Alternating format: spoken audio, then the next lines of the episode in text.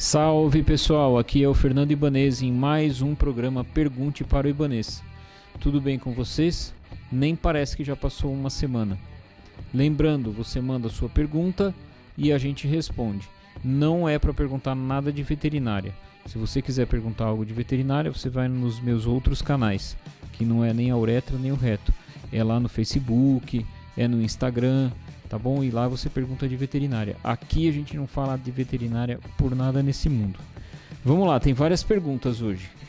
Se eu me considero uma pessoa religiosa, absolutamente não.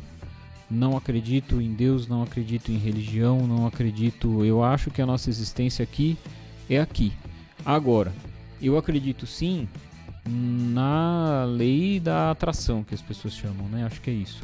Se eu faço o bem, eu vou me cercar de pessoas boas. Se eu faço o mal, eu vou me cercar de pessoas ruins.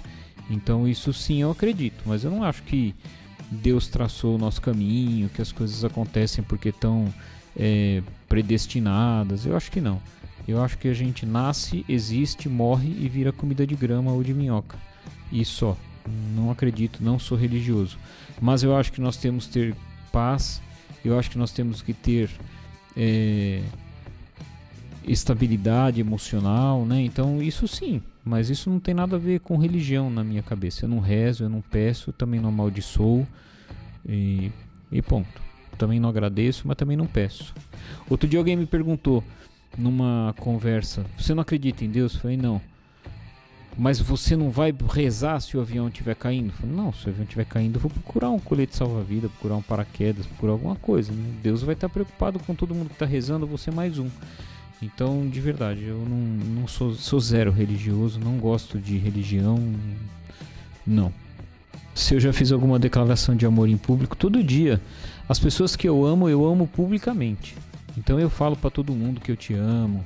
Eu ponho no Facebook, eu escrevo no carro, sim. E não é só amor de amor, né? Eu falo para os meus amigos que eu amo eles, que eu gosto deles. Eu quando eu gosto de alguém, eu gosto de verdade. Então, eu, todo, todas as minhas declarações são públicas. Se eu soubesse que eu tenho os dias contados, o que eu gostaria de fazer? É, eu gostaria de ir na formatura do meu filho. Eu gostaria de fazer o caminho de Santiago de Compostela, que eu vou fazer no meu aniversário de 50 anos, já está planejado. Eu espero que a conta passe desse dia. E eu gostaria de fazer as pazes com todo mundo que eventualmente não tenha não, não esteja de bem comigo. Se eu já fui, eu sou muito namorador, eu sou um romântico. Eu adoro dar flor, eu adoro beijinho, eu adoro assistir filme juntinho. Eu sou, eu sou muito namorador e eu acho que eu vou morrer namorador. Vantagens ou desvantagens de estar solteiro? Vamos mudar para vantagens e desvantagens de estar casado. É, ou estar comprometido com alguém. Gente, tudo na vida é, tem um lado A e o lado B. Né? Igual o Facebook. O Facebook e o Instagram é, é o contrário, porque só tem o lado A, né? A gente não vê o lado B. Por isso que eu não gosto de redes sociais. Eu acho que a vantagem de você estar tá solteiro é que você pode desestar solteiro quando você quiser. Então, você vai em algum lugar, de, é, até a página 2. Depois eu vou criar uma pergunta aqui que eu sempre falo. Mas, se você é solteiro, você pode fazer o que você quiser quando você quiser. Essa é uma vantagem. Uma desvantagem, ah, hoje eu estou chateadão, queria um colinho. Pode ser que ninguém da sua agenda de colinhos esteja disponível. Então, essa é uma desvantagem. A vantagem de você ter um compromisso, ter alguém, é que você tem lá o seu queridinho que zela por você, que cuida de você, que sente saudade, que sente ciúme. Isso é bem legal. Uma desvantagem, talvez, é que nem todo dia todo mundo está feliz, alegre, com vontade de dar colinho e assim por diante. Né? Então eu acho que as duas situações são boas e são ruins é, em diferentes momentos. Mas tanto o bom quanto o ruim são superáveis. Né? Então, é, eu, não, eu não acho que o estado solteiro seja melhor que o estado comprometido e o estado comprometido seja melhor que o estado é, solteiro. de forma alguma. Eu, particularmente, sou um cara que não, não existo solteiro. Não existo. Tipo, é, eu não consigo ficar sem estar apegado a alguém por muito tempo. Não consigo. Em nenhum momento da minha vida isso durou muito.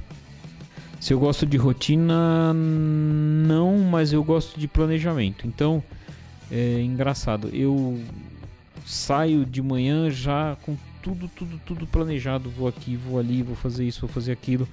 E quando algo sai do script, é, para mim é extremamente ruim, desagradável.